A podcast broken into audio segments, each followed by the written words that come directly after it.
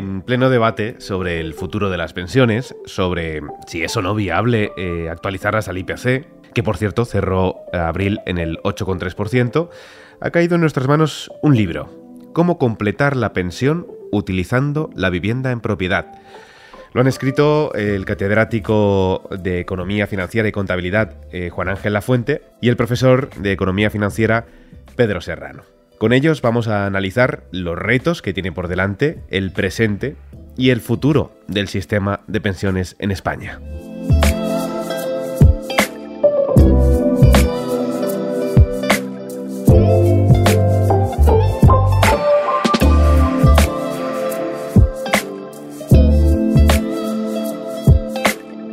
La primera pregunta imagino que os la han hecho mil veces. Eh, y además una pregunta que se hace mucho, muchísimo la gente, tanto los que están cobrando una pensión como todos los que la mm, intentaremos cobrar en el futuro. ¿Hasta qué punto es ahora mismo sostenible el actual sistema de pensiones? Bueno, eh, en este momento podemos afirmar que la sostenibilidad está bajo amenaza seria. Eh, hay muchas, muchos datos al respecto, pero básicamente eh, simplemente viendo el déficit creciente y sistemático de la seguridad social al respecto, eh, hay muchos indicadores. Hay uno muy básico que la gente puede intuir de forma muy clara. ¿no? si calculamos, por ejemplo, mes a mes el número de personas que entran al sistema de la social en forma de pensionistas por la pensión media que van a cobrar eh, y vemos la pensión media de la gente que desafortunadamente ha fallecido y se da de baja del sistema, por la pensión media que cobraba esas personas que salen del sistema, pues desde enero del 2005, ¿vale? Eh, con excepción de enero del 2005, ¿vale? Es decir, a partir de febrero de 2005, eh, esa diferencia es sistemáticamente positiva. Es decir, desde febrero del 2005, ¿vale?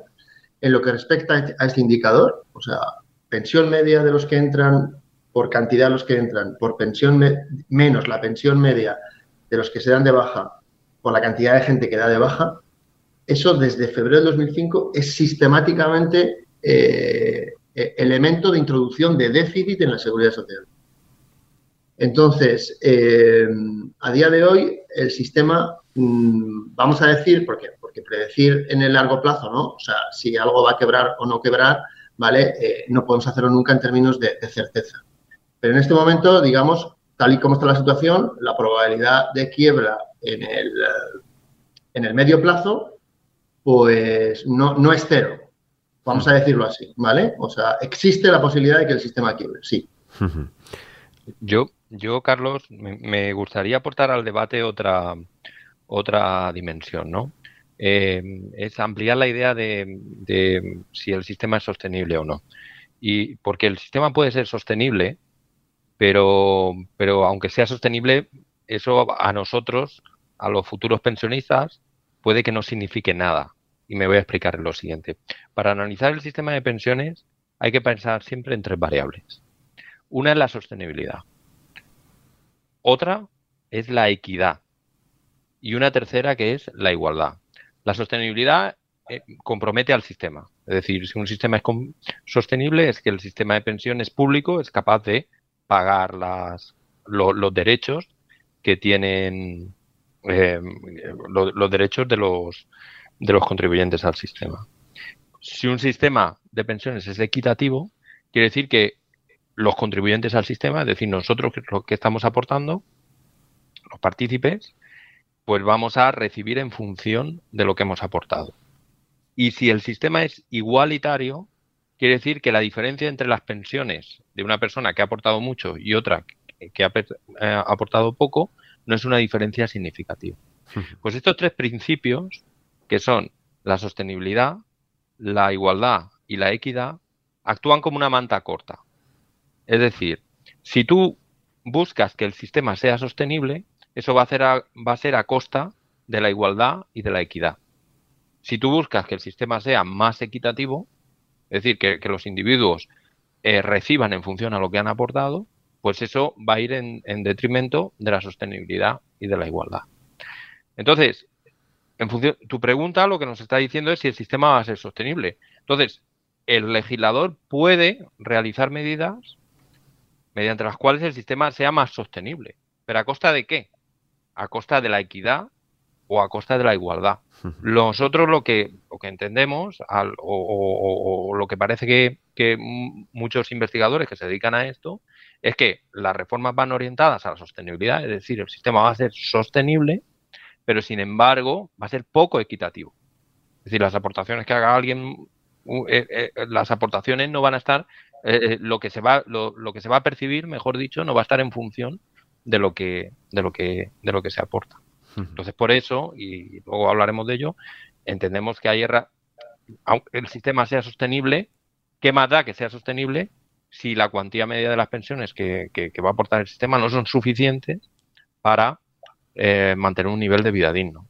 ¿Me entiendes? Entonces, eh, yo mm, ahí me gustaría trasladar el debate ahí, no tanto a, a, la, palabra, a esa dimensión de sostenibilidad, que por supuesto es importante, pero, pero, pero tiene un matiz, ¿no? Claro, el, debate lleva mucho tiempo eh, hablándose, mucho tiempo eh, mucha gente ha hablado sobre eso y hablabas antes, eh, Pedro, tú también, de la acción política, ¿no? De cara a garantizar o no la sostenibilidad del sistema. Hace poco, o desde hace unas semanas, se lleva hablando de, la medida que ya se puso en marcha, que es la de eh, indexar un poco la pensión al, IPC. ¿Qué opináis de esto? ¿Pone en peligro, o suma, no suma, resta? ¿Cómo, veis esa, adecuación de las pensiones al IPC? Vamos a ver. Eh, bueno, pero ha respondido un poco más técnicamente ¿no? Eh, al, problema. Eh, evidentemente, claro, mucha gente, muchas veces, déjame que retome un momento lo que acaba de decir Pedro, porque muchas veces la gente confunde, ¿no? O sea, confunde la sostenibilidad con, que yo cobre o deje de cobrar una pensión alta, ¿no? Hmm. Entonces, yo creo que ahí Pedro lo ha explicado, lo ha explicado muy bien. Eh, eh, pero que si a día de hoy queremos que el sistema eh, sea sostenible, pues tendremos que sacrificar las, otras dos, las otras dos patas, ¿no? El tema, el tema de indexar a la, a la, al IPC, pues tiene, tiene digamos, un, riesgo adicional de incertidumbre para el sistema. ¿Qué quiere decir con esto? Que, no, podemos predecir con seguridad cuál va a ser el crecimiento de los precios en las economías. ¿no? Eh, hemos estado, evidentemente, eh, bajo el paraguas de la zona euro y la máxima fundamental del Banco Central Europeo desde que se fundó ha sido el control de los precios.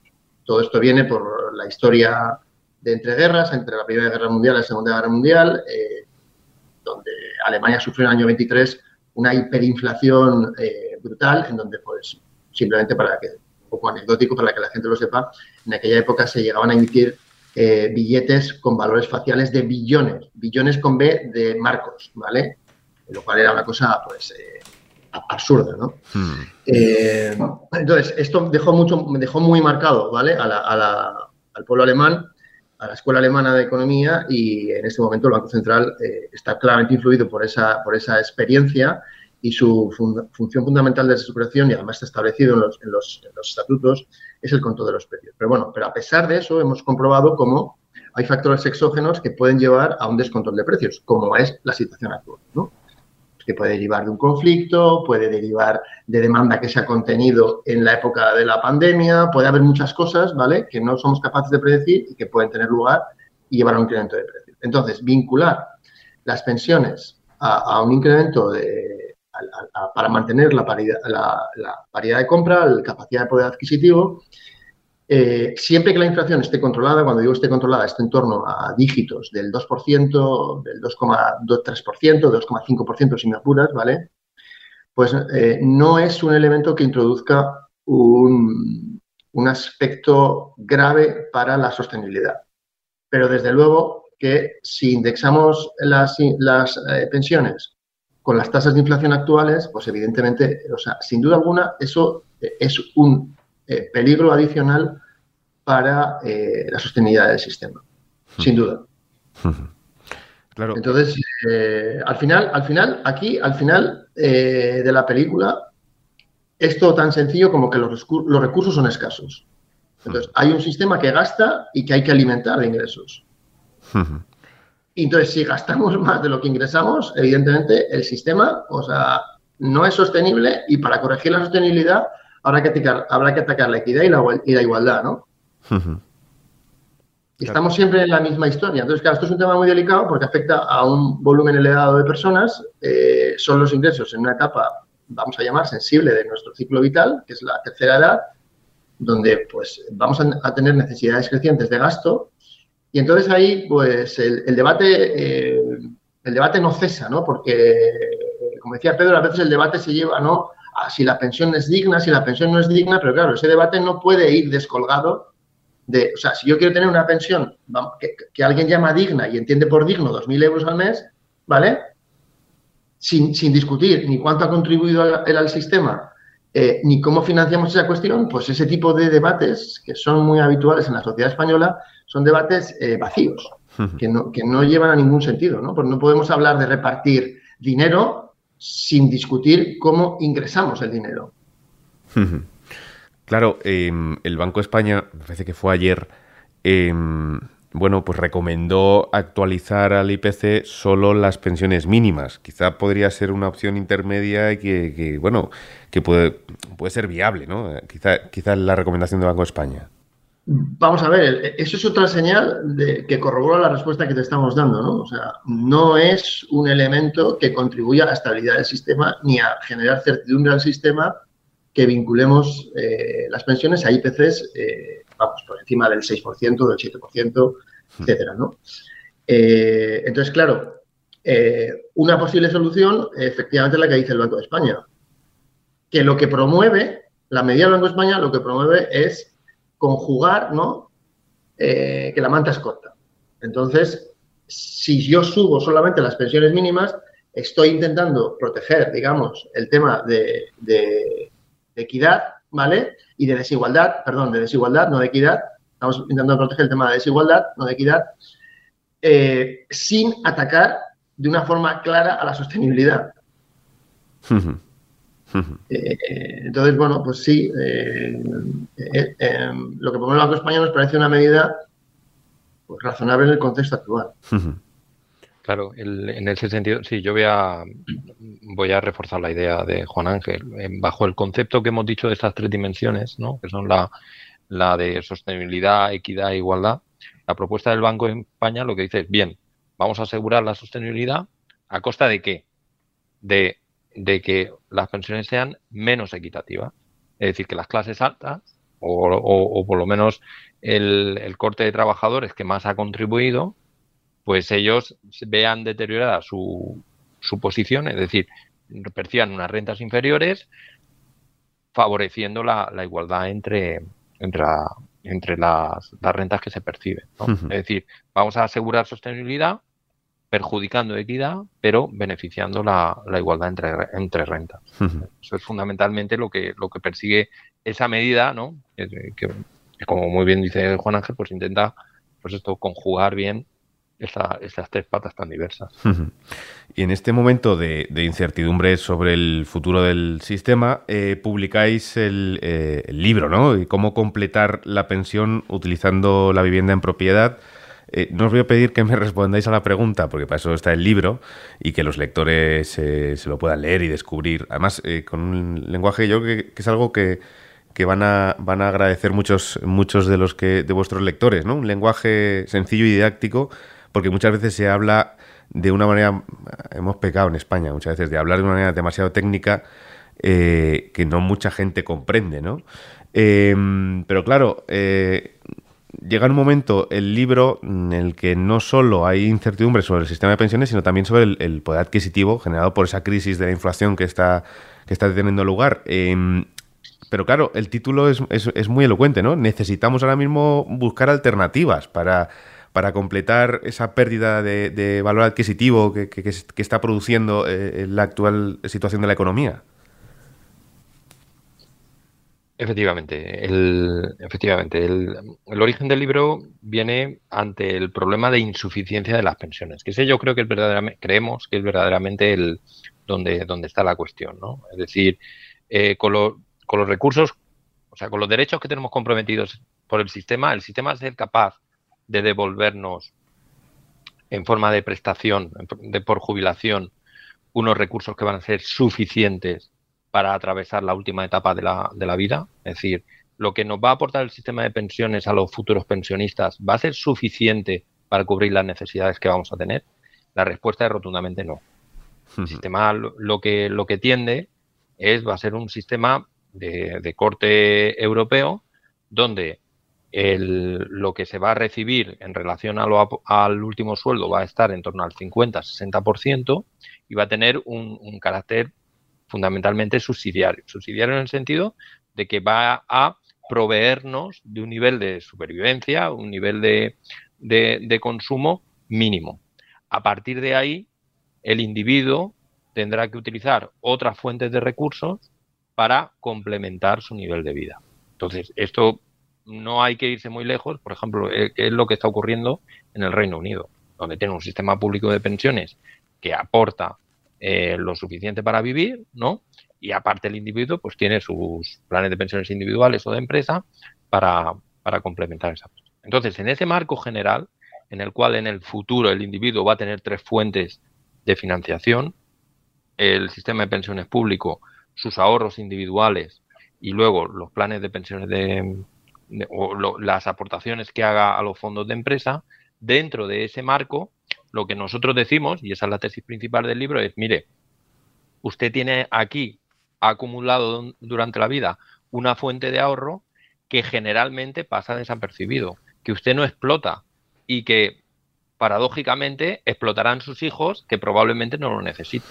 Y esa fuente, ese recurso adicional para completar su eh, eh, para complementar su pensión está en la vivienda en, propiedad y en la serie de, de contratos, en la serie de, productos financieros y aseguradores que permiten extraer en vida un valor que tiene la vivienda y que hasta ahora o se hacía minoritariamente y que hasta ahora pues pues pues los propietarios los, los que habían eh, consolidado ese, ese ahorro pues no, no explotaban no explotaban y pasaban directamente a la siguiente generación.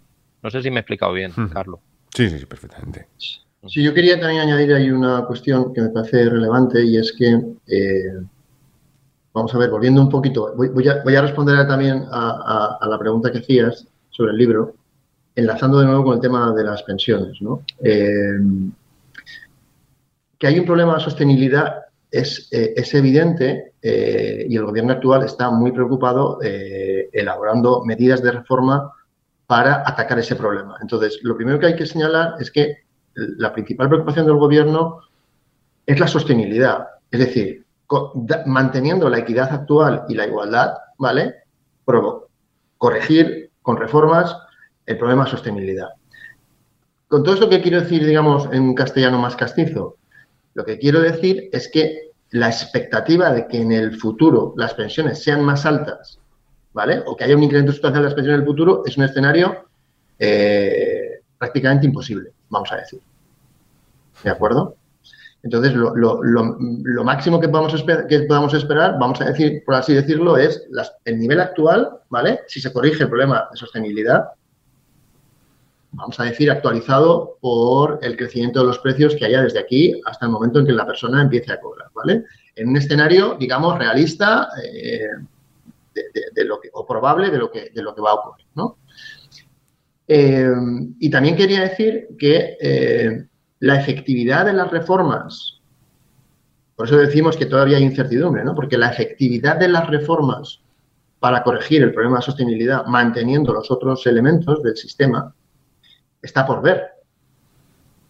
El gobierno ha implementado pues, el fomento de planes de pensiones eh, colectivos para sectores industriales, está fomentando eh, está corrigiendo, digamos, el, incentivo, o sea, está descorrigiendo, vamos a decir, está trasladando incentivos de planes de pensiones individuales hacia planes de pensiones eh, a nivel de sector empresarial, ¿no? está también, por ejemplo, haciendo reformas provocando que quizás la gente tenga incentivos a permanecer más tiempo activos en el mercado laboral. Bueno, lo que quiero decir es que uno puede promover incentivos y no sabemos todavía cómo reaccionará la gente a esos incentivos, ¿no? Entonces, la efectividad de las reformas está por ver. Entonces, dicho todo ese panorama, mm, ¿el libro por qué es relevante? Pues porque lo que trasluce de todo este mensaje que acabo de lanzar es que, oiga, mire usted, mm, con una probabilidad prácticamente de uno, o sea, es prácticamente seguro que usted debe esperar que las pensiones el día de mañana no van a cambiar con respecto al nivel actual, simplemente por una pequeña actualización o la actualización correspondiente del crecimiento de los precios. Y con el nivel actual de pensiones, ¿vale? Eh, donde la pensión media está ligeramente por encima de los 1.000 euros, pues evidentemente eh, una persona de la tercera edad, como decía Pedro, pues bueno, pues probablemente tendrá cubiertas sus necesidades de subsistencia, pero en el momento en que tenga problemas de dependencia, problemas eh, de movilidad, problemas de asistencia en la casa, problemas de gasto médico adicional, pues por alguna complejidad o una complicación que tenga a nivel de salud, etcétera, eh, evidentemente esa pensión media en general pues no va a ser suficiente, ¿no? Y entonces eh, ahí tiene dos opciones.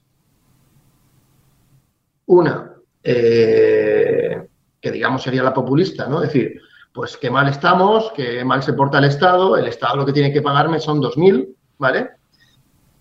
Repito, una discusión que es vacía si no la unimos al tema de cómo financiamos en vez de pagar mil, dos mil, ¿vale?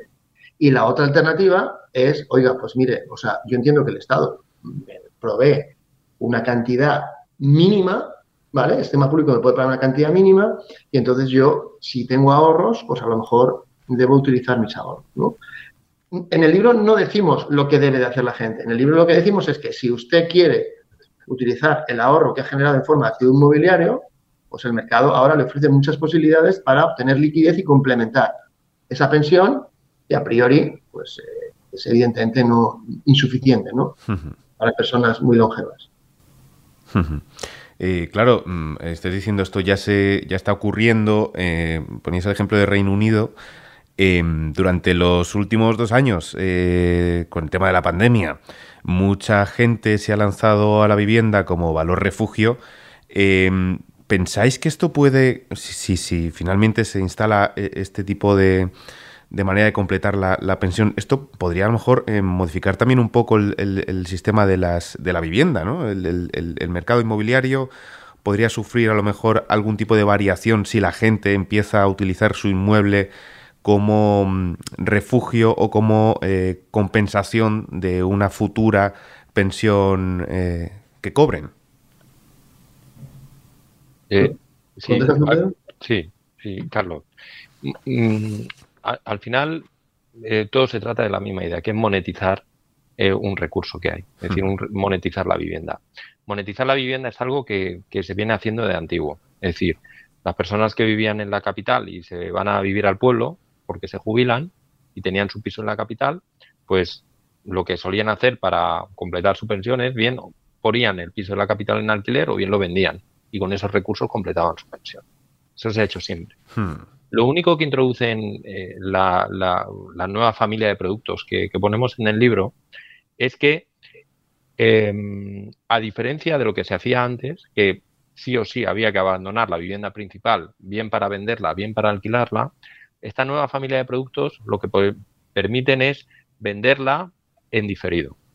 Es decir, uno está residiendo en la propia casa, puede seguir residiendo en, su vivienda y además percibe unos recursos que le servirán para completar su pensión. Entonces, esa es la, nueva novedad. Entonces, ¿en, ¿en, qué forma puede todo esto impactar a nivel macro en el sector inmobiliario? Bueno, lo, que, lo, primero que, que hay claramente es un shock de liquidez. Es decir, gente que antes Em, vivía con recursos inferiores, con, recursos escasos en, sobre ladrillos caros, pues ahora lo que tiene es que ese ladrillo sigue residiendo dentro de ese ladrillo, dentro de esa vivienda, pero ahora tiene en el bolsillo liquidez que puede utilizar.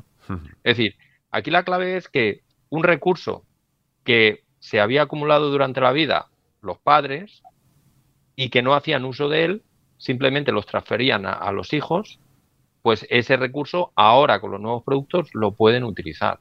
Entonces, lo que hay claramente, y, por, por, decirlo, hay un shock de liquidez, es decir, la casa probablemente se venderá o se adquirirá a, fallecimiento de los, de los progenitores, como se hacía antes, a diferencia de que ahora pues esos progenitores pueden disponer de un ahorro que han, que han acumulado y que, y que antes simplemente se transfería a la nueva generación y no, no se utilizaba por parte de ellos.